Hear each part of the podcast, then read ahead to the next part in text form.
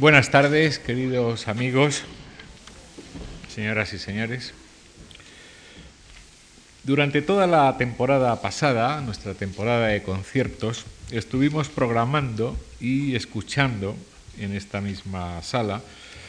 eh, música del siglo XX, tanto en nuestros ciclos de los miércoles como en los conciertos de los sábados. Es decir, eh, con el cambio de siglo quisimos repasar e intensificar lo que por otra parte es muy normal en nuestras actividades, que es escuchar y programar la música de nuestro tiempo. Por eso nos ha parecido oportuno, ahora que comenzamos un nuevo siglo, dedicar a este asunto una de nuestras aulas abiertas, ordenar y reflexionar sobre lo que hemos podido ir escuchando, sin más orden a veces que el del capricho del programador o ya en nuestras casas el de nuestro propio capricho, lo que nos apetece en cada momento concreto. Y para ordenar eh, estos datos, estas imágenes sonoras que todos tenemos, de la música del siglo XX, contamos con la colaboración de quien no solo conoce las complejidades de la música del siglo XX con mucho detalle, sino que es él ya, mm, él mismo es ya parte de la música, de la historia de la música de ese siglo. Y por supuesto lo va a ser, estamos seguros, del, siglo que viene, es decir, del que estamos. Doctor honoris causa por la Universidad Complutense de Madrid, el compositor madrileño Tomás Marco ha compuesto obras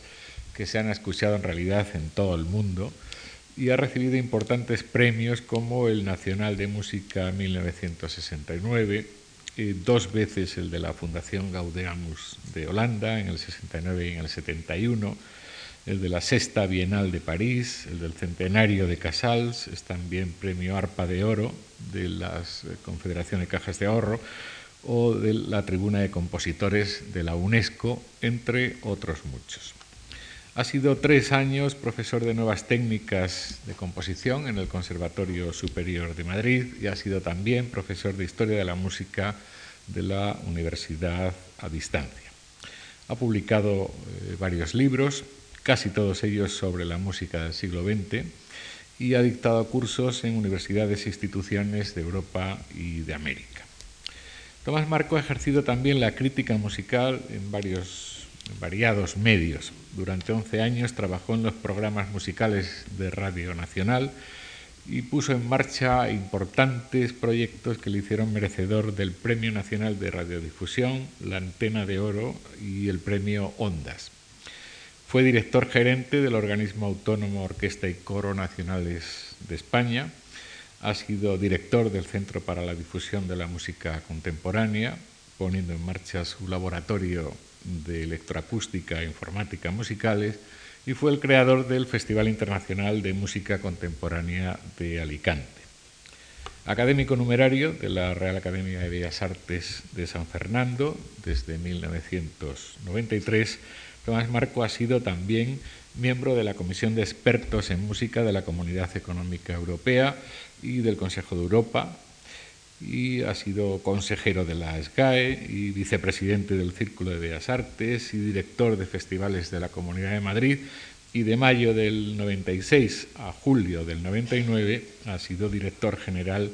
del INAEN, es decir, del Instituto Nacional de las Artes Escénicas y de la Música. Así que a su carrera de compositor, como ven ustedes, añade otros muchos puntos de vista de eh, la difusión y el consumo de la música que él ha podido observar no solo en España, sino también en el extranjero, muy de cerca y que son eh, elementos preciosos para un historiador. Agradecemos mucho al doctor Marco su nueva colaboración en nuestras actividades y a todos ustedes su compañía en este eh, un poco desapacible día de invierno madrileño. Muchas gracias.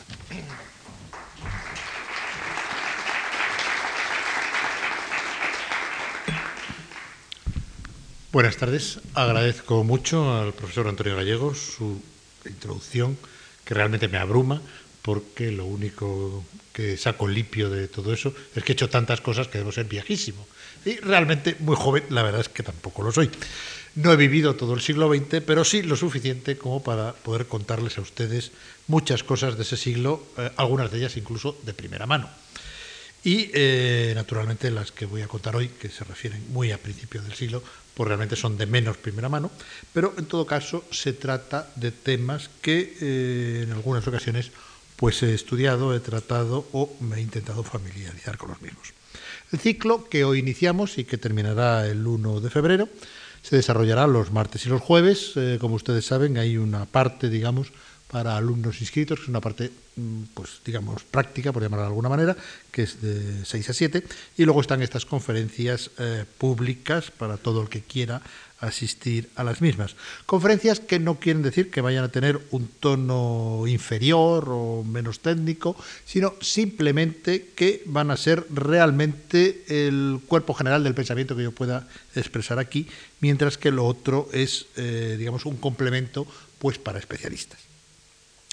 De cualquier manera, eh, la división que he hecho en diversas tendencias del pensamiento musical del siglo XX es tan arbitraria como cualquier otra. Es decir, se puede dividir en ocho temas, como lo hemos hecho aquí, porque el curso era de ocho sesiones, o se podría dividir en muchas más o en bastantes menos, se podría dar solo una charla sobre el pensamiento musical del siglo XX, pero creo que de cualquier forma, eh, de la manera que ha sido distribuido, es lo suficientemente amplia como para que podamos contemplar la creación musical en el siglo XX en toda su integridad. No digo en su exhaustividad, no voy a ser tan exhaustivo que trate a todos los compositores que han dicho algo, incluso algo interesante a lo largo del siglo XX, ni probablemente a todas las tendencias, pero sí a los haces de tendencias principales, porque al final el pensamiento artístico, el pensamiento creativo, aún teniendo un núcleo principal, digamos, de ideas, de técnicas y de estéticas, pues acaba bifurcándose en tantas tendencias como creadores, porque la creación al final es un asunto puramente individual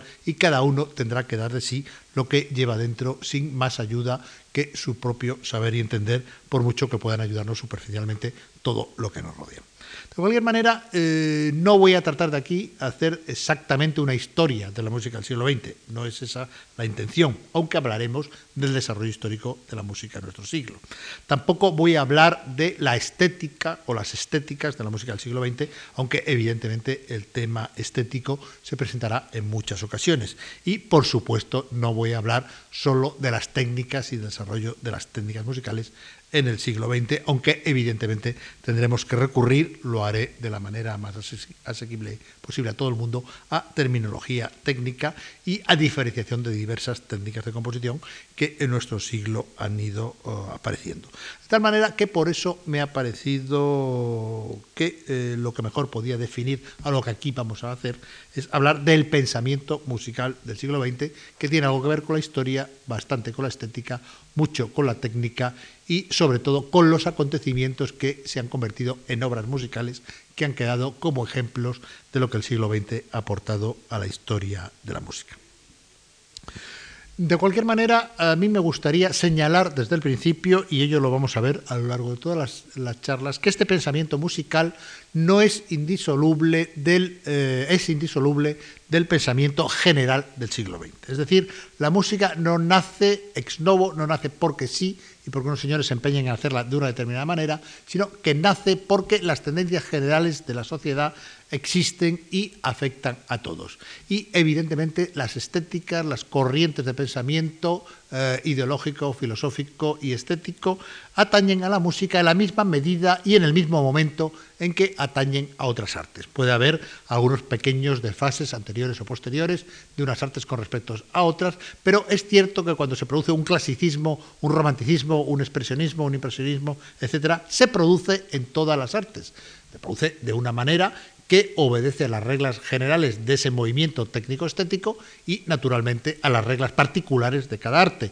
Y a veces recibe distintos nombres, lo que llamamos impresionismo, por ejemplo, en pintura o en eh, música, en cambio, al mismo tiempo se llamó simbolismo en lo que se refiere a poesía, y sin embargo era el mismo movimiento surgido además de las mismas ideas y en el mismo lugar como era el París de finales del siglo XIX. Pues bien, todo esto eh, nos hace recordar que la música es parte de la cultura y es parte del pensamiento, que es además un lenguaje, aunque no se exprese con el lenguaje conceptual de las palabras, sino con otro sistema de signos. Ustedes saben que el siglo XX precisamente es el siglo que ha conseguido oh, reducir a conceptos todo lo que el siglo XIX tenía bastante embarullado y que hoy día se distingue y se distingue muy claramente entre lo que es semiótica, entre lo que es sintáctica y, eh, eh, entre lo que es sintaxis y entre lo que eh, es la simbología o el signo. Es decir, el lenguaje de los símbolos y de los signos es el lenguaje que en determinadas circunstancias se puede comparar al lenguaje verbal desde el punto de vista también de los acontecimientos puramente sonoros que no denotan nada y que eh, en sí tienen eh, unas connotaciones muy vagas y muy amplias, como no sean las puramente onomatopéyicas, como es el sonido de la música. Es decir, yo considero que la música es un método de comunicación, es un método, por consiguiente, lingüístico, pero no es un lenguaje verbal. Bien, eh, sentadas estas premisas y que irán apareciendo a lo largo de todas estas charlas, hoy eh, nos vamos a acercar a las primeras corrientes innovadoras que creo que se dan en el siglo XX musical, eh, si tenemos en cuenta que el nacimiento de las tendencias impresionistas pertenece más al siglo XIX, aunque se viertan hacia los principios del XX. Si damos por sentado eh, de una manera provisional, que el impresionismo ya habría sido tratado en un hipotético curso sobre el siglo XIX y que vamos a partir del eh, nacionalismo vanguardista. Nacionalismo vanguardista que en sí, estas dos palabras, en los finales del siglo XX y principios del XXI, como estamos ya, pueden parecer una contradicción, en el sentido de que determinados anquilosamientos de eh, ciertas ideas y de ciertas tendencias pueden llegar a hacer de cosas que en un principio eran siempre rompedoras y eran innovadoras, hacer cosas de ellas retardatarias. Es decir, la práctica de un nacionalismo tal cual en los finales del siglo XX habría sido visto por los compositores contemporáneos de esa tendencia como una tendencia no en absoluto vanguardista, sino retardataria. Pero la práctica de un nacionalismo de segunda generación en los principios del siglo XX es una práctica absolutamente vanguardista y además de principios nacionalistas surgen una gran parte de las vanguardias musicales del siglo XX. ¿Por qué he hablado de nacionalismo segundo o de nacionalismo de segunda generación? Porque evidentemente existe un primer nacionalismo, pero a mi juicio es un nacionalismo que se distingue muy neta y muy claramente del segundo nacionalismo por sus procedimientos técnicos, por sus fines, por sus procedimientos y también por el hecho y el contexto sociológico en que nace. El primer nacionalismo surge en el, siglo XIX y surge como nacionalismo musical como una consecuencia de los nacionalismos, punto. Nacionalismos que eran de tipo sociológico, de tipo político, etcétera, y que surgen por una serie de circunstancias que se han producido a principios de ese siglo XIX. ¿Cuáles son esas circunstancias? Pues por un lado son la Revolución Francesa, que introduce una serie de ideas sobre liberalización de los pueblos, etcétera, etcétera, y sobre todo la caída de los grandes imperios del ancien régimen, que englobaban culturas muy diferentes en una unidad superior a través de la figura del soberano. Por ejemplo, eh, durante todo el siglo XIX asistiremos a la caída imparable del imperio eh, austro-húngaro, el imperio que une Austria, Hungría y otros países eh, eslavos, aunque se da la paradoja de que formalmente solo empieza a llamarse imperio austrohúngaro precisamente a partir del primer tercio del siglo XIX, cuando ya aquello empieza a hacer aguas. ¿Qué ocurre? Ocurre que lo que antes se consideraba eh, grandes áreas de eh, desarrollo estatal, político, etcétera, eh, regidas por una minoría aristocrática durante el siglo XVIII y anteriores, etcétera, etcétera, eh, empieza a liberarse a través del despertar de los pueblos, de las nacionalidades, etcétera, etcétera. Y esto tiene una influencia clara también en las artes y, por supuesto, en la música. Pero eh, digamos, eh, y digamos también claramente, que existe, por un lado, esa conciencia eh, que empieza a surgir, una conciencia de un patrimonio nacional distinto de los otros patrimonios en materia artística o en cualquier otra materia, y que naturalmente provocan los primeros movimientos independentistas en, durante el siglo XIX, independencia que va desde la de Bohemia, Hungría, en los países eslavos, etcétera, pues hasta la de Finlandia, etcétera, etcétera, que muchos de ellos solo se concretan ya bien entrado el siglo XX. Pero de todas formas, digamos que existe también una ah, diferencia clara entre esta consideración de un nacionalismo de tipo artístico y eh, lo que sería una variante del pintoresquismo que introduce el propio romanticismo. De hecho, el nacionalismo eh, musical acabará eh, siendo no otra cosa que una rama del mismo eh, romanticismo, en el sentido de que los nacionalismos musicales de esta época son románticos en el sentido de que la técnica y la estética musical que aplican son de tipo romántico, individualista, subjetivista, de tipo oh, exotista por algunos, en algunos momentos y también inserto en unas formas musicales que están dentro de la tradición musical de un occidente centroeuropeo que se ha hecho romántico en cuanto a ideología artística.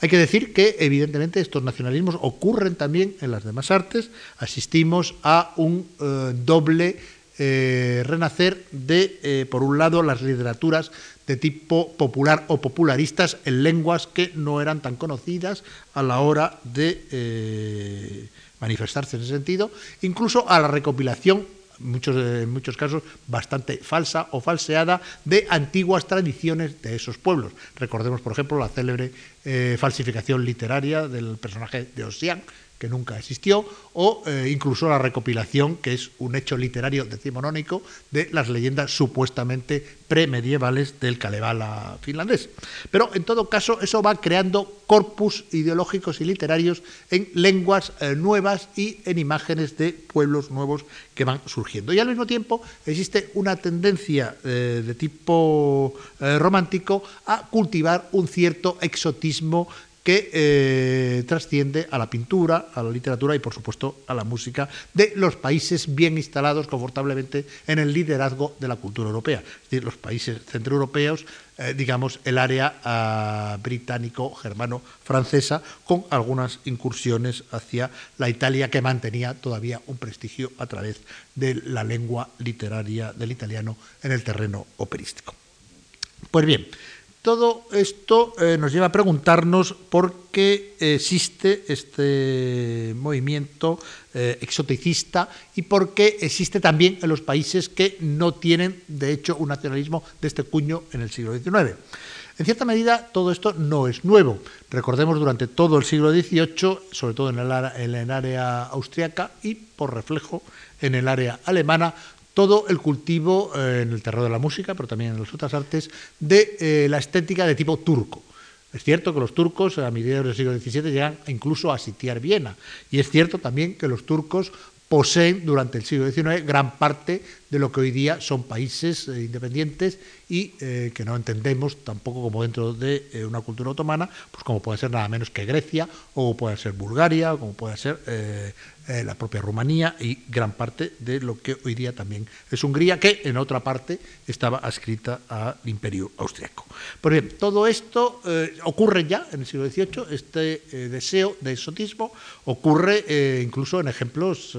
realmente muy conocidos una ópera, que no es una ópera, un singspiel, como es El rapto en el serrallo, de Mozart, pues evidentemente lo que está haciendo es cultivar un género que era muy conocido en eh, el área germánica de su momento, eh, de tipo oh, turco. Pero también podemos ver en estos nacionalismos del XIX una ah, visión idealizada y exoticista de los países centralizados de otro tipo de culturas, por supuesto la árabe y la turca también, pero incluso de culturas que realmente debían estar más cercanas. Los españoles hemos sufrido una gran cantidad de literatura de tipo exoticista por parte de los románticos franceses, que van desde Víctor Hugo con sus Hernanis hasta ah, el influjo que luego todo esto tiene en la propia poesía, en el propio drama español. De hecho, los grandes dramones de eh, Harzenbusch, de eh, García Gutiérrez, etcétera, etcétera, son un reflejo mm, dentro de nuestra propia historia de cómo nos veían nuestra historia eh, los propios dramaturgos franceses. Hay una influencia clarísima de ellos. Pero lo mismo ocurre con la misma poesía exoticista, las orientales de Zorrilla, eh, las de otros, eh, el padre Arolas, etcétera, etcétera, que tienen una influencia clarísima pues, también de la literatura de Víctor Hugo y de otros franceses que habían puesto de moda España como un país exótico y lejano, aunque realmente no era tan lejano y solían visitarlos, aunque de la lectura de la mayoría de los diarios de viaje de aquella época, nos damos cuenta de que no entendían absolutamente nada de lo que aquí pasaba, cosa que sospecho que en alguna medida todavía sigue ocurriendo en algunos eh, momentos. Pues bien, todo esto eh, da eh, una imagen de que el nacionalismo fuera algo derivado del romanticismo pintoresquista y que además surgiera por motivos de una serie de ideas que se expanden en el siglo XIX. Pero hay que tener en cuenta que no hemos tratado nunca el nacionalismo de los grandes motores de la música europea de los siglos anteriores, porque normalmente se estima que la música nacionalista es la música pues, de los seis rusos, la música de Borjak, la música de Smetana, la música que algunos franceses hacen sobre España, etcétera, pero eh, no hemos caído en la cuenta que ese nacionalismo existe también en los otros países, aunque nunca se llamó así, de que Schubert utiliza eh, muchas melodías populares, de que también las utilizaba Haydn y todos los clásicos alemanes. Lo que pasa es que como ellos, digamos, estaban dictando cómo se hacía la gran música, pues no creemos que ellos lo hayan sacado de unos temas populares, cuando muchas veces así es. Y lo mismo puede ocurrir en la música francesa del 17 y del 18 y por supuesto en la italiana. En todo caso, esta eh, reciprocidad entre lo popular y lo oculto se ha dado siempre, desde la Edad Media hasta prácticamente nuestros días, y se sigue dando incluso en la actualidad de otras maneras. Y es una, eh, digamos, influencia recíproca, de la misma manera que, por un lado, eh, podemos tener una influencia clara en las músicas cultas de ciertos ritmos o ciertas formas populares, eh, desde la forma hasta eh, determinados giros melódicos o rítmicos, etc. Eh, bueno, todos sabemos pues, cómo se desarrolla el minueto o el scherzo en, dentro de la música clásica alemana o cómo se desarrolla un tipo de forma como la frótola que acaba derivando en el madrigal, en el estilo concertato, etcétera, etcétera. Pues bien, esto también tiene un, digamos, un camino de ida y vuelta. También hay gran parte de música popular que está escuchada desde la ventana de un palacio y después imitada de otra manera y se convierte en una música popular. Y eso ha ocurrido siempre y ocurre y además da origen incluso a anécdotas bastante eh, simpáticas y significativas. Yo recuerdo eh, una discusión mm, en la cual yo no participé, pero sí eh, asistí a ella, entre un musicólogo árabe y cierto musicólogo español también, que discutían sobre el origen nada menos que del himno nacional español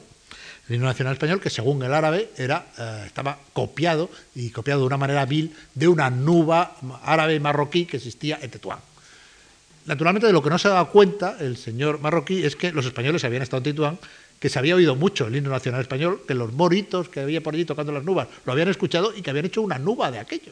y que esa nuba, que es de transmisión oral, se había convertido en un tema que para el musicólogo marroquí resultaba que era una copia, es decir, el camino inverso del cual había recorrido. Pues bien, esto ocurre mucho, aunque es una anécdota, digamos, un poco particular, pero ocurre mucho a lo largo de muchos temas populares ocultos que han ido pasando de una música a otra a lo largo del tiempo. Pero digamos que eh, toda esta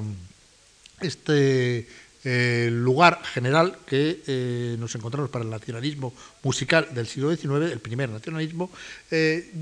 viene derivado de una marcha desde una generalización que eh, tenemos en el Imperio Romano hasta una particularización en la cual se va atomizando el siglo XIX y que viene por varias vías que son muchas veces diferentes. Por un lado,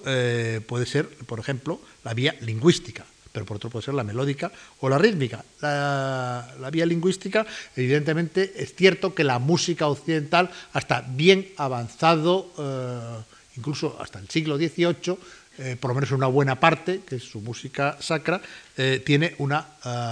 lengua básica que es el latín, aunque evidentemente a partir de la reforma el alemán se convierte en otra forma de lengua litúrgica. Pero también hay un intento de lengua general cuando aparece eh, la ópera, que es el italiano y que se practica normalmente desde San Petersburgo hasta el sur de Italia, la ópera en ese idioma, incluido eh, Francia, incluido Alemania, etcétera, etcétera, y todos sabemos las batallas que se libraron en Francia por la ópera francesa, en Alemania por el Singspiel, que da después lugar a la ópera eh, alemana, pero aún a final del siglo XVIII encontramos a un Mozart que gran parte de su producción operística está realizada en idioma italiano. Pues bien, uno de los grandes caballos de batalla del nacionalismo del siglo XIX es el empleo de la lengua vernácula y esto unido a la melodía y el ritmo popular. Por cierto, que se dice que eh, esta exigencia de que la música tiene que nacer de eh, la lengua y de las melodías apropiadas de esa lengua popular se le suele atribuir nada menos que al jesuita Eximeno, que escribió su tratado en Italia, pero que es español. Eh, yo confieso que me he repasado el Tratado de Ximeno y jamás he encontrado esa afirmación y además a todos los que lo dicen les he dicho que me citen dónde está y jamás me lo han enseñado. Pero puede que en otro sitio que no sea el tratado lo dijera Eximeno. En cualquier caso, se trata de algo que está muy claro en los autores del siglo XIX. Ellos quieren hacer con su nacionalismo musical música que parta del ritmo y de la melodía populares aplicados a una lengua popular. Quizá eh, realmente el gran éxito que consiguen es precisamente el del empleo de la lengua, es decir, la ópera en lengua vernácula y de hecho las obras que más son distintas de la tradición occidental no son las obras instrumentales, sino eh, las obras operísticas, sean rusas, sean checas, etcétera, etcétera. Aunque están todas insertas dentro de la gran tradición occidental. Por la gran eh, característica de estos nacionalismos es de que intentan tomar las fuentes de los temas, de las melodías populares, las fuentes de los esquemas melódicos, de los ritmos de esas danzas y, eh, naturalmente, los textos, en el caso de que los haya, de la lengua en que se practican. Pero todo eso intentan, eh, digamos, arroparlo con el ropaje de la gran forma de la música centroeuropea. De hecho, eh, no se entiende muy bien desde los finales del siglo XX y principios del siglo XXI una gran discusión como la que existió en la Rusia de la época del grupo de los de los cinco, y de Tchaikovsky sobre el occidentalismo que pretendían que Tchaikovsky tenía y el rusicismo que practicaban eh, los otros compositores. Realmente, comparadas ambas músicas, hoy día nos parecen eh, fundamentalmente rusas y sobre todo nos parece quizá el más ruso de todos ellos y el más típico de la música rusa Tchaikovsky. Eh, quizá porque Tchaikovsky bebía en las mismas fuentes que aquellos compositores, pero no ocultaba su admiración por las formas de tipo sinfonía, de tipo cuarteto, etc. Mientras que los otros compositores intentaban por la vía del poema sinfónico huir de la forma occidentalizada, pero solo lo consiguieron y parcialmente en el campo operístico. En ese sentido es también eh, muy eh, ilustrativa la ah, polémica que todavía hoy día se arrastra sobre eh, un compositor de las características de Modesto Mussorgsky. Mussorgsky se dice que no sabía lo suficiente para componer la música que quería. Yo creo que esto es fundamentalmente falso. Probablemente eh, Mussorgsky a lo mejor no sabía hacer una fuga, lo ignoro si sabía o no sabía hacer una fuga, pero lo cierto es que jamás hizo una fuga y que no tenía la más mínima intención de hacer una fuga. Por consiguiente, ¿para qué demonios quería saberla? Pero sí sabía lo suficiente para hacer lo que él quería hacer y una obra que no ha sido orquestada, sino después por otro compositor, pero que en su versión original es absolutamente válida, son los cuadros de la exposición. Es una obra pianística donde la técnica que él desarrolla es exactamente la que necesita para lo que él quiere hacer. Pero toda esta discusión sobre Mussorgsky viene a propósito de sus óperas y sobre lo que Rinsky-Korsakov realizó sobre ellas. El hecho de que Rinsky-Korsakov, que era un grandísimo orquestador y sigue siendo uno de los grandes orquestadores que ha habido en la historia de la música, incluso su tratado de orquestación, que evidentemente estaba muy superado después de más de siglo y medio de existencia, pues sigue teniendo interés en nuestros días. Pero Rinsky Korsakov, que era un gran orquestador con un color ruso dentro de una tradición orquestal muy occidental y muy germánica, por consiguiente, eh, evidentemente le parecía que las óperas de eh, Mussorgsky no estaban bien instrumentadas y tuvo oh, además la santa paciencia y el empleo de su propio tiempo eh, para, admirando a su compañero, realizar orquestaciones nuevas sobre esas óperas. ¿Son mejores o peores que las de Rinsky? Ni son mejores ni son peores, son distintas, porque pertenecen a otro concepto musical. El concepto que Mussorgsky tenía de la orquestación para lo que él quería hacer era perfectamente válido, pero lo que hace Rinsky-Korsakov con él quizá eh, de alguna manera eh, ductilizándolo, haciéndolo más edulcorado, incluso más como se debe hacer, pues eh, realmente también funciona y tiene eh, una función. En realidad eso sería una cosa que es indirimible. Creo que a Mussorgsky, que hoy día se tiende a despreciar el trabajo que hizo sobre Mussorgsky, debemos respetarlo más porque Rinsky realmente es un el compositor que sabía muy bien lo que se hacía desde su propio punto de vista y también las versiones originales de Mussorgsky pues tienen su valor en el sentido en que lo tienen. Pero eh, naturalmente todo esto no hace sino recalcar esta dependencia que a pesar de ello y a pesar de que ellos decían no tenerla o decían no quererla tener, tenían los compositores nacionalistas del siglo XIX con respecto a la gran forma y a la gran eh, eh, expresión musical que es centroeuropea. Y esto es tan así que al final la gran cantidad de recopilaciones de melodías populares en lengua vernácula, etcétera, etcétera, que se hace, se hace bajo el procedimiento de armonización de determinadas melodías. Armonización que no tiene en cuenta, eh, pues por ejemplo, el carácter que, muchas melodías, sobre todo de folclores eh, alejados, como los folclores eslavos o el magiar, etcétera, etcétera, tienen desde el punto de vista modal. Evidentemente, en un sistema tonal ortodoxo, las distintas modalidades no tenían más cabida que la tonalidad mayor y menor, y evidentemente en ese sentido se trataban las armonizaciones y se trataban las realizaciones de música nacionalista en el siglo XIX.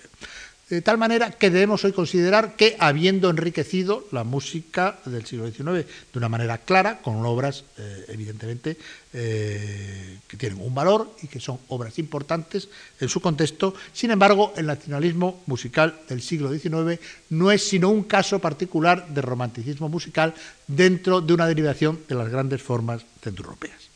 ¿Por qué no considero lo mismo con respecto al nacionalismo del siglo XX? Porque el punto de partida es muy otro. Se trata de hacer una cosa distinta de lo que los compositores del nacionalismo del siglo XIX habían intentado hacer. Se trata además de una posición que surge desde una necesidad de renovar la música, pero renovar la música, toda la música, no solo la música de un país particular, aunque se eh, acuda a, lenguajes de eh, folclores particulares. De hecho, además, eh, ya he dicho que la última gran tendencia de vanguardia del siglo XIX es el impresionismo. Casi todos los compositores que practican este eh, nuevo nacionalismo de tipo vanguardista son eh, compositores de tendencia o de educación impresionista. Son además compositores que acuden casi todos ellos a París para formarse o para triunfar y en todo caso para abrir camino a nuevas tendencias y a nuevas ideas. Y allí entran en contacto con nuevas ideas de tipo estético, de tipo incluso sociológico, etcétera, que van a marcar su música. Por otra parte, son compositores hasta cierto punto transterrados de una manera u otra, eh, pero que evidentemente eh, no actúan siempre y no se forman como tales en cuanto a la eclosión de su verdadero lenguaje eh, en su propio país. Es el caso de un Stravinsky que realmente no volverá a su país, incluso se nacionaliza francés o se nacionaliza norteamericano más tarde, a pesar de lo cual sigue siendo profundamente ruso, pero sobre todo profundamente universal. O el caso de Bartok, que vive en diversos países por las diversas vicisitudes también que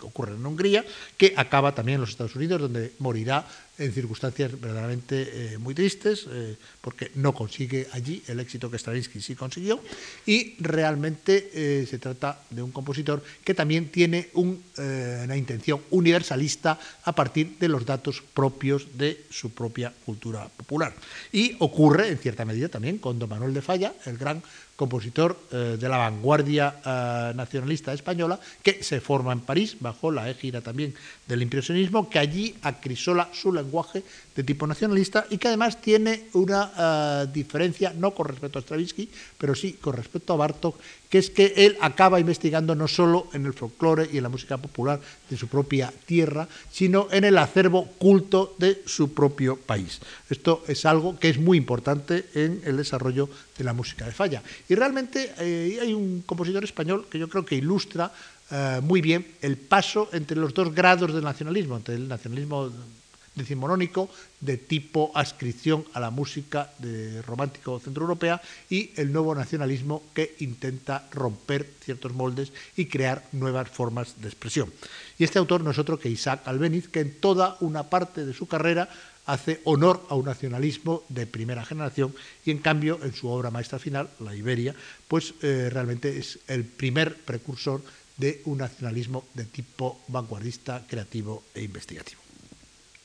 He dicho que eh, el impresionismo es un punto de partida, pero también deberíamos de decir que el impresionismo tiene en los mismos años su punto oh, comparativo en los países eh, de Centro Europa, que es el expresionismo, entendiendo que son dos maneras, eh, dos idiosincrasias de ver un pensamiento que es bastante cercano, pero que sus productos acaban alejándose mucho. Y no hay que olvidar que un compositor como Bela Barto, que está situado en un país como es Hungría, que acaba, eh, a partir de la Primera Guerra Mundial, de liberarse de la eh, tutela del imperio austrohúngaro y que realmente está situado más hacia la orientación centroeuropea. Y en ese sentido eh, se puede decir que, eh, aunque él ha bebido las fuentes impresionistas eh, en la Francia que él vive, porque él vive en París, los primeros años del siglo, también está muy cercano a las tendencias expresionistas que han surgido en la pre y posguerra alemana dentro de determinadas formas de la poesía, digamos, autores como Trakl, por ejemplo, etcétera, o de la pintura, que será muy importante, la pintura expresionista alemana posterior a la impresionista francesa y surgiendo de unos postulados eh, colorísticamente a priori los mismos, acaba llegando a unas formas de expresión y unas formas de síntesis del cuadro totalmente diferentes. Lo mismo podríamos decir un poco como oh, la marcha de los diversos nacionalismos que eh, van eh, surgiendo dentro de la vanguardia europea. Hemos hablado del eh, diálogo que establece Falla entre la esencia popular y la esencia culta y por otro lado podríamos hablar de el Stravinsky que evoluciona desde una Rusia conocida hacia una Rusia especulativa. En ese sentido, cuando Stravinsky empieza sus primeros grandes ballets, está bajo eh, la doble protección de algo que ya era evidente, que era el nacionalismo ruso de primer cuño, estaba tanto en Tchaikovsky como en eh, korsakov. Es curioso que además luego Stravinsky a lo largo de su carrera y años más tarde reivindicara constantemente la figura de Tchaikovsky e incluso realizara algún ballet ya cuando era el Stravinsky conocido, el Stravinsky había introducido muchas fórmulas nuevas, creara ah, un ballet de corte eh, absolutamente tchaikovskiano como es El beso del hada y algunas otras partituras en las que también intenta acercarse a la figura de Tchaikovsky. Pero no es menos cierto que el Stravinsky joven que llega a París de la mano de Diaghilev es un Stravinsky que ha estudiado nada menos que con Rinsky-Korsakov y que tiene una influencia clara de Rinsky-Korsakov. Su primer ballet, El pájaro de fuego, que es una primera obra maestra, es sin embargo una obra que no es totalmente independiente en el sentido de que es un avance sobre eh, lo anterior, pero es una evolución de la posición, por un lado, de los ballets de tipo fantástico, tipo Tchaikovsky y Petipa, y eh, de los eh, óperas, porque no fue un gran compositor de ballet, sino de óperas, que basadas en las leyendas del folclore ruso había realizado Rimsky-Korsakov. Es una lástima que una ópera que para mi gusto quizá es la mejor que compuso nunca Rimsky, El Gallo de Oro, no sea demasiado conocida y no se represente mucho en Occidente, porque realmente es, una, es un mundo sonoro donde descubriríamos muchísimo Stravinsky que eh, hoy día pasa por eh, ser Stravinsky inventado por el propio Stravinsky. En ese sentido, El pájaro de fuego está muy cerca del mundo del Gallo de Oro y del mundo de la melodía rusa que eh, debe sus ropajes al nacionalismo de Rimsky-Korsakov, pero que tiene un origen popular inmediato y reconocible. De hecho, algunos ejemplos, eh, la Ronda de las Princesas, o sobre todo la Berceuse del Pájaro de Fuego, eh, los encontramos con temas que están claramente citados no solo del folclore ruso, sino del folclore ruso recogido en el cancionero de Rimsky-Korsakov que es el maestro Stravinsky, y que evidentemente le sirven a, Stravinsky para componer algunas de sus mejores melodías,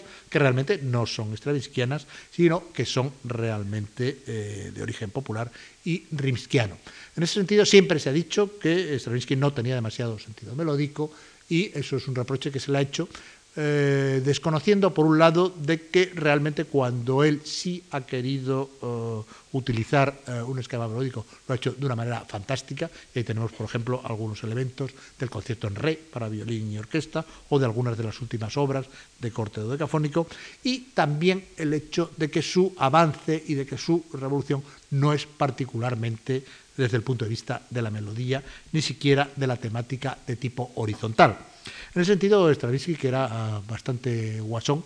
y que era muy inteligente, eh, tiene una frase absolutamente demoledora, porque uno de sus grandes, eh, grandes controversias al principio de su carrera era Prokofiev, que también era ruso, también estaba fuera y también eh, era un compositor de éxito. Y se decía que Prokofiev tenía mucho mejor don melódico que Stravinsky. A lo que Stravinsky decía siempre que Dios concedió a Bellini el don melódico que negó a Beethoven. Naturalmente, Bellini era en este caso Prokofiev y Beethoven era él. Eh, y en todo caso, en la historia de la música, Beethoven sigue siendo más importante que Bellini, por mucho dato uh, melódico que eh, don melódico que Bellini tuviera y que Beethoven no tuviera. Pero en ese sentido, sí creo que la frase va más allá que una maldad del propio Stravinsky, en el sentido de que él recogía un sentir constructivo de la música que va más allá de la parte temático-melódica de una composición. Y en ese sentido, uno de los grandes ejemplos de la distinción que tenemos entre tema y melodía es Beethoven. En Beethoven, eh, y desde otro punto de vista, podría ser Schubert. En Schubert hay gran cantidad de música en la cual tenemos un ejemplo claro de melodía y no hay un claro ejemplo temático, porque eh, las melodías son tan cortas, o son unos leads sobre unos pocos versos, que realmente no se puede decir que esa melodía funcione como un tema. Y en el caso contrario tenemos Beethoven de construcciones temáticas enormes, sinfonías completas, probablemente sin un solo tema melódico o con temas melódicos muy secundarios. Un ejemplo clarísimo, evidentemente, es el primer movimiento de la quinta sinfonía de Beethoven, que es quizá todo un movimiento que se basa, evidentemente, en un desarrollo temático eh, magistral, donde no hay, evidentemente, ningún elemento melódico como tal. Los elementos melódicos de esa sinfonía están en el segundo movimiento y precisamente el tercero y cuarto eh, retoman esta eh, temática no melódica que tiene el primer movimiento. Pues bien, en ese sentido hay que decir que también Stravinsky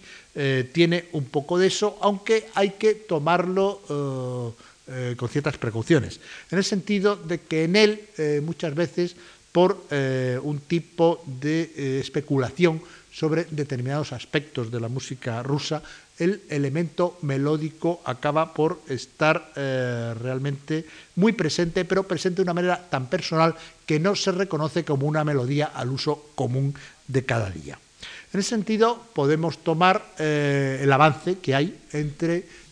el pájaro de fuego y eh, en el sentido de avance, no de progresión, de que sea ni mejor ni peor, sino de más centrado en una ideación de tipo vanguardístico, de extraer a la orquesta otro tipo de timbres y de sonidos y de utilizar los temas rítmicos y melódicos del eh, origen folclórico ruso de una manera ah, progresista, abierta y eh, que eh,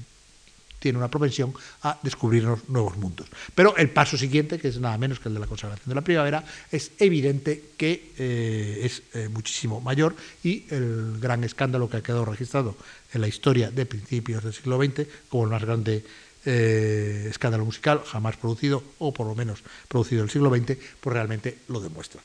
De hecho, la consagración de la primavera es un intento de obra nacionalista de segunda generación es una obra que intenta evocar eh, los ritmos y los folclores rusos. Lo que pasa que inventando un folclore ruso anterior al propio folclore ruso.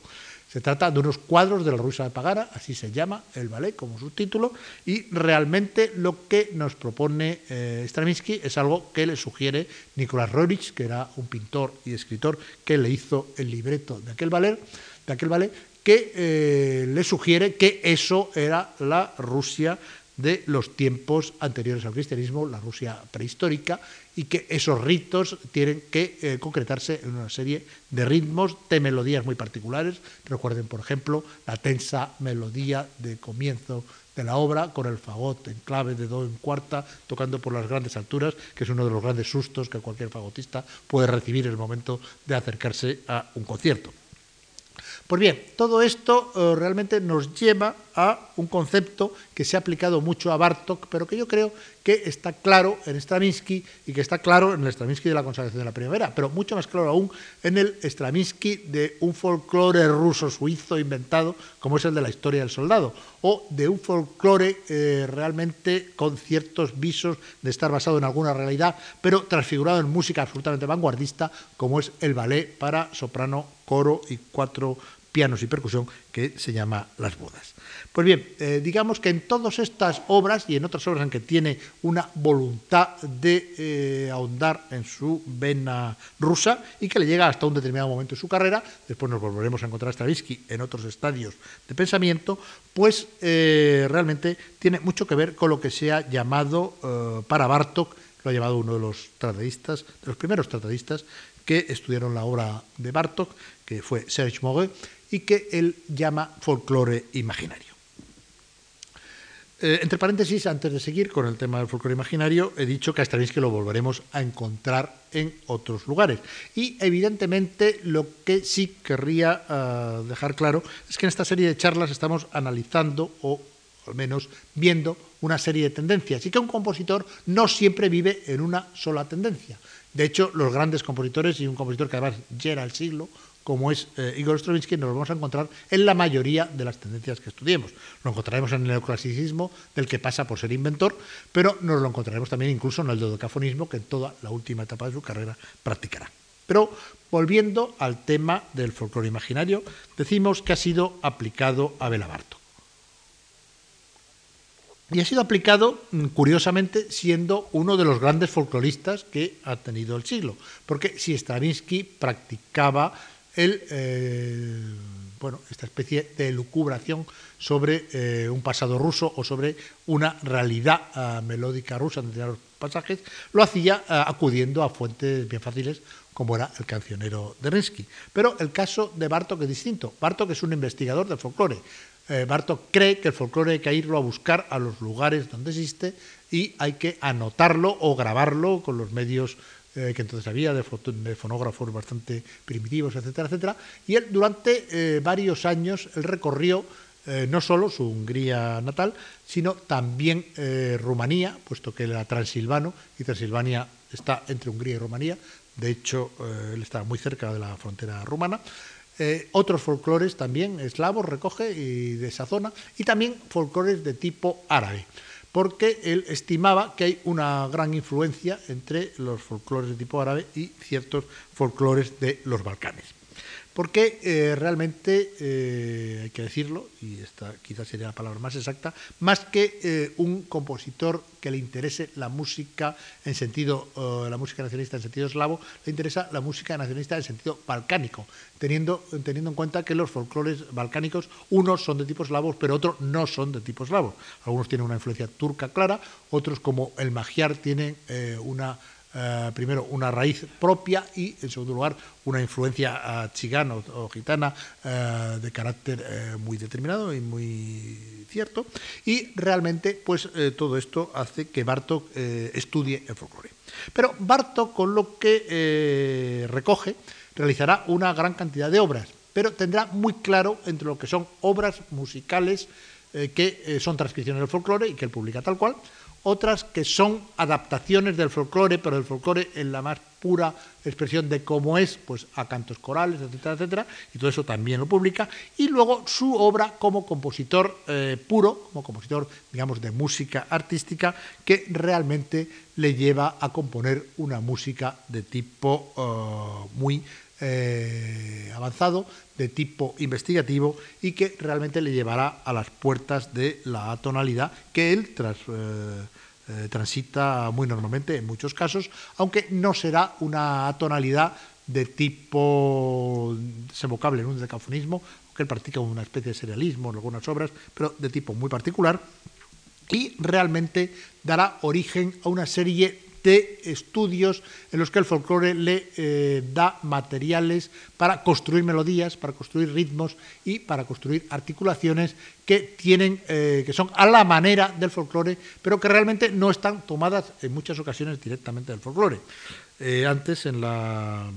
en la sesión que hemos tenido a las 6 de la tarde, hemos eh, visto, por ejemplo, algunos ejemplos de la Tant Suite o algunos ejemplos de la música para cuerda, percusión y celesta. Y realmente, en algunos casos, nos encontramos con una temática claramente eh, eh, parafolclórica, que sin embargo está creada desde el punto de vista del propio Bartok sin tomarla de fuentes directas de ninguna manera. Y esto lo practicará a lo largo de toda su carrera y le facilitará el renovar completamente el lenguaje y las formas de una música que había heredado de la tradición occidental. En realidad, en lo que quiere no es tanto eh, arropar con las formas occidentales la música del folclore de su país o de los países limítrofes, como querían los eh, nacionalistas del siglo XIX, sino al contrario, utilizar el material que les trae del folclore para dinamitar la eh, forma y la construcción de la música que había recibido de la gran tradición centroeuropea y transformarla en otra cosa a partir de su propia esencia. Y esto no quiere decir en absoluto que Bartok sea un iconoclasta y que no crea en la gran tradición de la música. Al contrario, creo que si hay un compositor que ha entendido sobre todo la lección de lo que significa el gran desarrollo que introdujo realmente Beethoven, es Bartok. La referencia de Bartok a Beethoven es siempre muy clara en el sentido del empleo del desarrollo, aunque lingüísticamente su música esté muy alejada de la de Beethoven y de hecho a un tipo de forma que Beethoven cultivó con especial esmero, la cultiva con el mismo esmero Bartok dentro de sus propias coordenadas. Prefiero, por ejemplo, a el cuarteto de cuerda. Sí, los cuartetos de cuerda de Beethoven son uno de los grandes corpus de esa forma durante el siglo XIX. Los seis cuartetos de cuerda de Bela Bartok son realmente uno de los sumum del cuarteto de cuerda en el siglo XX y desarrollan además unas nuevas formas de expresión de esta formación que nos viene de muy antiguo, pero que en Bartok rompe todas las barreras y se establece de una manera diferente. Realmente eh, sería muy difícil eh, para un observador que no conociera nada de la tradición de la música occidental ponerle, por ejemplo, un cuartetito de principios de la forma de San Martini, por ejemplo, y el quinto cuarteto de Balabartok. A él le parecería que eran cosas que no tenían nada que ver. Y sin embargo, la evolución natural del cuarteto hacia nuevas eh, expresiones y de nuevas conquistas sonoras pasa desde San Martini hasta Haydn, Beethoven, los románticos y, por supuesto, culmina en el siglo XX en estos eh, magistrales cuartetos de Bela. Evidentemente, eh, no son los únicos compositores que practican este nacionalismo de tipo vanguardista. Stravinsky, Bartok y Falla, que son los que hemos citado. Hay bastantes más, aunque con una importancia disímil y, eh, digamos que militando en este nacionalismo durante periodos eh, más concretos de tiempo. Por ejemplo, tenemos el caso del polaco Karol Chimanowski, que evidentemente es uno de los que contribuyen a la generación de nuevas eh, formas sonoras a partir de unos determinados momentos en los que practica una especie de nacionalismo de tipo vanguardista, pero después deriva hacia otras formas, especialmente el neoclasicismo, el neoexpresionismo, etc. Lo mismo podríamos decir de un autor que empieza con un nacionalismo al principio casi de primera generación del siglo XIX, como es eh, el rumano George Enesco, que tiene un poco que recuperar lo que no se había hecho en su país durante el siglo XIX, lo hace con las primeras refugias rumanas, etc., pero luego evoluciona su música hacia una música que utiliza el eh, nacionalismo musical en la misma medida y en el mismo sentido que lo utiliza Bartok. Un ejemplo eh, grandísimo de esto sería, por ejemplo, su tercera sonata para violín y piano. Y luego existe una tendencia que eh, ocurre en varios países, pero que yo voy a concretar aquí eh, específicamente en los Estados Unidos, que es a la investigación no en un folclore que nos viene, digamos, de un acervo de antaño, porque los Estados Unidos es un país nuevo, sino en la estimación de los nuevos folclores rurales y urbanos que se van eh, desarrollando en aquel país. Y realmente la gran figura de la vanguardia norteamericana de estos mismos años, en que componen los primeros Stravinsky, Bartok, etcétera, eh, que hace un poco lo que hacen ellos, pero con una mentalidad y con un bagaje puramente americano, es Charles Ives. La ah, inmersión que tiene Ives en la ah, ideología eh, por un lado, de los idealistas de Nueva Inglaterra, sean Emerson, eh, etcétera, Thoreau, por ejemplo, los Alcott, eh, personajes por otra parte de su sonata Concord, pues eh, le lleva también en algunas obras instrumentales y orquestales a utilizar la superposición de diversas marchas, de himnos de tipo eh, eclesiástico por un lado, pero también civil, y a la superposición de planos sonoros como se escucharían en una gran urbe. Hay eh, ejemplos verdaderamente magistrales, como puede ocurrir, por ejemplo, en el 4 de julio, un poema sinfónico que luego está introducido dentro de la Sinfonía Holidays, en la cual escuchamos varias eh, bandas militares que están tocando distintas cosas al mismo tiempo y que se van cruzando de la misma forma que lo podemos escuchar en una gran ciudad en fiestas, de, según los puntos de donde estemos recibiendo el sonido. Todo eso le llevará a la práctica de una especie de folclore urbano que después tendrá una gran fortuna en la música norteamericana, pero también en cierta medida en algunas músicas europeas, a lo largo de todo el siglo XX y que influenciará a otro compositor que realmente tiene poco que ver desde el punto de vista sonoro con Ice, pero sí mentalmente en cuanto a su uh, asunción de eh, una imagen de eh, paisaje urbano como es Edgar Varese. Pero naturalmente con Edgar Varese entramos en unas tendencias que poco tienen que ver con el nacionalismo y por consiguiente no nos vamos a referir a él. De tal manera que eh, realmente nos encontramos un nacionalismo como motor de algunos de los acontecimientos musicales de la vanguardia primera del siglo XX. Eh, realmente eh, se podría decir que este nacionalismo eh, acaba en cuanto a su propia expresión antes o en los alrededores de la Segunda Guerra Mundial, que es la época en que fallece Bartok, también fallece Manuel de Falla, Simanowski y Stravinsky está realizando otras cosas. Pero realmente el folclore entendido de alguna manera eh, y eh, otro tipo de influencias populares van a tener un renacer importante a lo largo de los últimos años del siglo XX. Pero antes de referirme a esto, que me voy a referir muy brevemente, y para romper un poco eh, esta larguísima charla que les puede a ustedes realmente sentar como un ladrillo, les voy a poner un pequeño ejemplo musical un ejemplo musical que va a ilustrar algo de lo que he dicho aquí sobre la uh, materia de la música uh, de tipo folclórico inventado, aplicada a grandes fórmulas vanguardistas del siglo XX. Y para ello creo que una obra muy apropiada es un ballet de Bela Bartok que se conoce hoy día sobre todo como obra sinfónica, que realmente es una de las obras más eh, investigadoras, más rompedoras y más vanguardistas que hizo nunca Bartok, pero que al mismo tiempo es en la que hay una mayor eh, y más evidente presencia de determinados elementos populares inventados, o en algunos casos ni siquiera inventados, pero en general casi siempre de este folclore imaginario. Me refiero al mandarín maravilloso, que de la cual vamos a escuchar unos minutitos antes de terminar la charla con esa nueva presencia del folclore a final del siglo XX.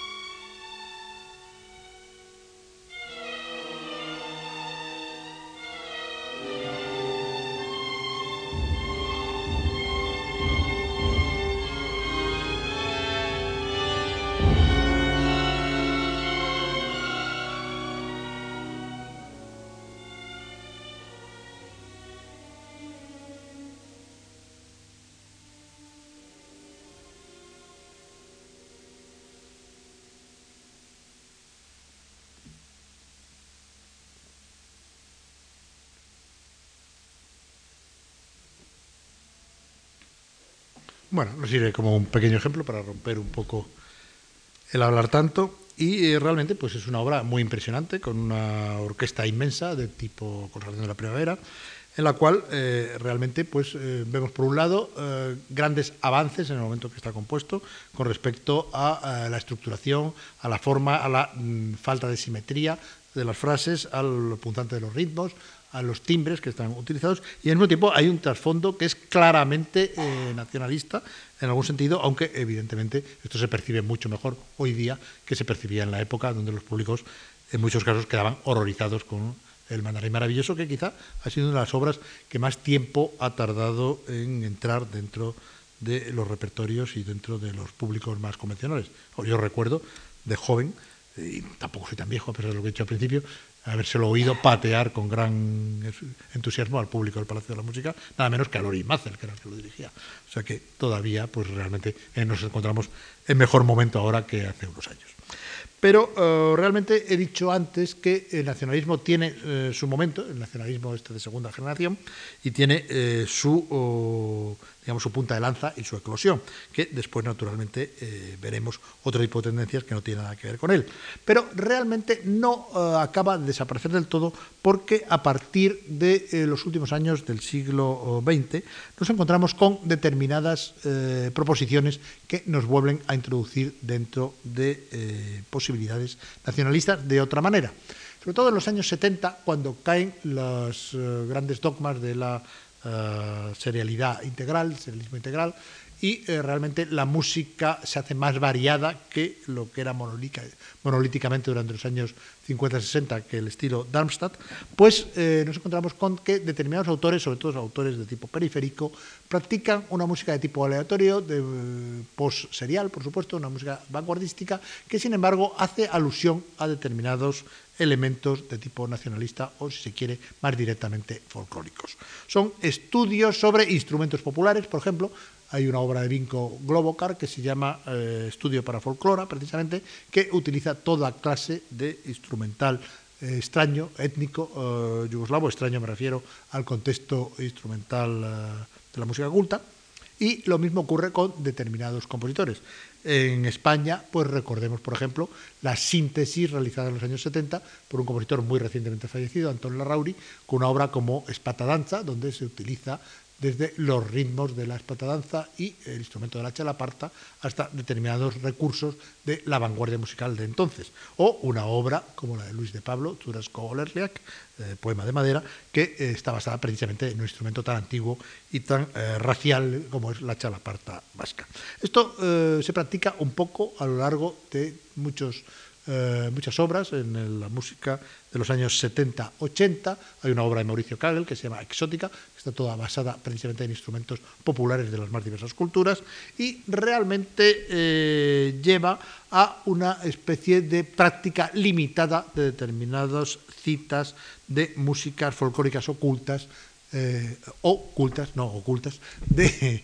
las distintas composiciones a final del siglo XX dentro de ciertas tendencias postmodernistas. Una tendencia como es la de músicas sobre músicas, eh, realmente en los últimos años del siglo XX ha tenido una repercusión verdaderamente eh, muy grande en la refacción de nuevas eh, obras sobre obras realmente del folclore o del pasado culto. Y realmente hay ejemplos muy variados, pero yo citaría dos porque son muy famosos, uno extranjero y otro español, como es, por ejemplo, la Ritirata Nocturna de Madrid o la música, las cuatro versiones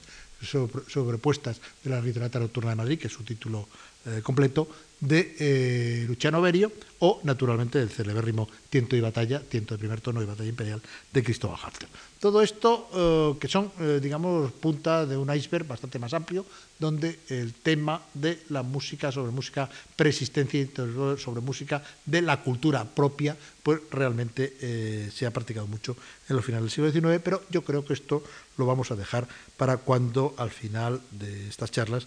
eh, veamos unas de tendencias variadísimas y complicadísimas que son las tendencias de la posmodernidad musical.